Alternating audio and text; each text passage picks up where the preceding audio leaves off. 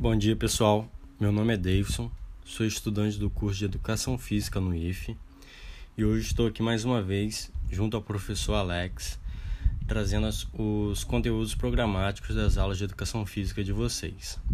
O tema de hoje é esquema tático do futsal. O futsal é um dos esportes mais fáceis de serem praticados e até um dos mais praticados no Brasil. É, por sua acessibilidade, onde existem muitas quadras públicas nas cidades e a necessidade de menos participantes do que o futebol de campo, fazendo assim com que muitos atletas profissionais de futebol iniciem jogando, iniciem jogando nas quadras e só depois passem a jogar nos campos. O fato do número reduzido de jogadores facilita no aprendizado das crianças, sem ficar se prendendo a algumas das várias posições existentes no futebol de campo. No futsal, existem quatro posições. O goleiro, que é o único que pode usar as mãos para, para pegar a bola. Ele é responsável por fazer defesas e impedir o gol do adversário. Outra posição é o fixo. Ele é como se fosse um zagueiro do futebol. É o jogador mais próximo do goleiro. Ou seja, vem um goleiro, logo à frente vem o fixo é, ficando responsável pela saída de bola quando o time está com a posse, né? E ele é o jogador que participa mais ativamente do sistema defensivo. Ele é como se fosse o pilar do sistema defensivo. Outra posição é o ala.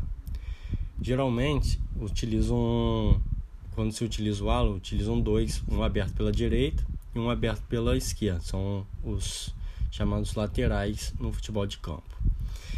Eles são jogadores que ocupam mais os espaços laterais da quadra, fazem um intermediário entre a defesa e ataque. Geralmente são jogadores ágeis que executam dribles e fazem a bola chegar ao pivô. O pivô, que por sua vez é a quarta posição do futsal, onde o pivô é o jogador mais próximo do gol adversário. Então, voltando lá, tem um goleiro, à frente do goleiro tem o fixo, os alas abertos pelas laterais e mais à frente o pivô, é, que seria o atacante do futebol. Geralmente é o responsável pelo maior número de gols da equipe, mas também ajuda dando passe para os companheiros. Falando sobre os esquemas táticos, é, começaremos pelos mais simples e mais utilizados com alunos mais jovens. Por ser de fácil entendimento, o chamado 2-2 é responsável por utilizar dois jogadores na metade da quadra de defesa e dois na metade de ataque, na metade de ataque, formando um quadrado entre eles. Você pode ver que quando ficar dois jogadores é, na parte de defesa, um do lado direito e um do lado esquerdo, dois na parte de ataque, um do lado direito e um do lado esquerdo, assim formando um quadrado entre eles. É... é responsável por tirar dos jogadores, formando um quadrado entre eles. Essa formação há poucas trocas de posição. Facilita a troca de passe, mas também facilita o entendimento, o entendimento da equipe adversária. Outro sistema é o 3-1. Ele utiliza um fixo centralizado na defesa, dois alas abertos nas laterais da quadra e um pivô, um pivô centralizado no ataque, formando assim o losango. Esse já é diferente do outro. Essa formação é uma das mais utilizadas, pois oferece um equilíbrio entre ataque e defesa.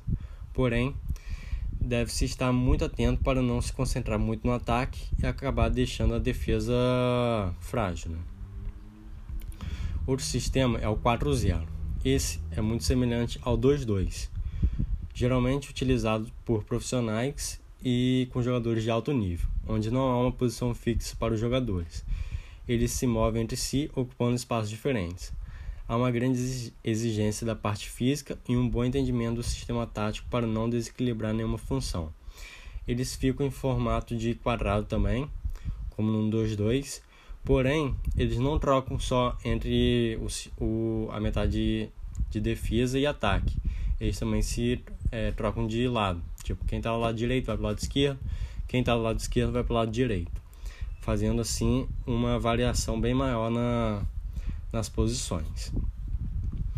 Por último, é, falar um pouco do sistema 3-2, onde nesse caso utiliza-se o goleiro linha, é, formando assim um pentágono. Ficam três, é, três jogadores atrás, um no meio centralizado e dois nas laterais, e dois na frente, formando o pentágono. É, essa formação é extremamente perigosa, pois se houver algum erro, o gol defendido pela equipe estará vulnerável, sem a presença do goleiro, visto que esse encontra-se no campo de ataque. Essa formação geralmente é, é utilizada no fim do jogo, quando a sua equipe está perdendo. É uma tentativa de tudo ou nada, ou seja, você está com um jogador a mais atacando, é, tem um jogador a mais para você fazer o passe, porém o seu gol lá está vazio. Quando o adversário é, rouba a bola, você deve recompor rápido para que o goleiro volte para a posição dele né, de defesa e você não tome o gol. Mas muitos, muitos casos, quando você perde essa bola assim, você acaba tomando o gol. Então, essas são as quatro formações sim, mais, mais práticas do futsal, mais utilizadas. É, vou deixar o material complementar aí no, no link é, na descrição. Espero que vocês tenham gostado da aula de hoje. Até o próximo encontro.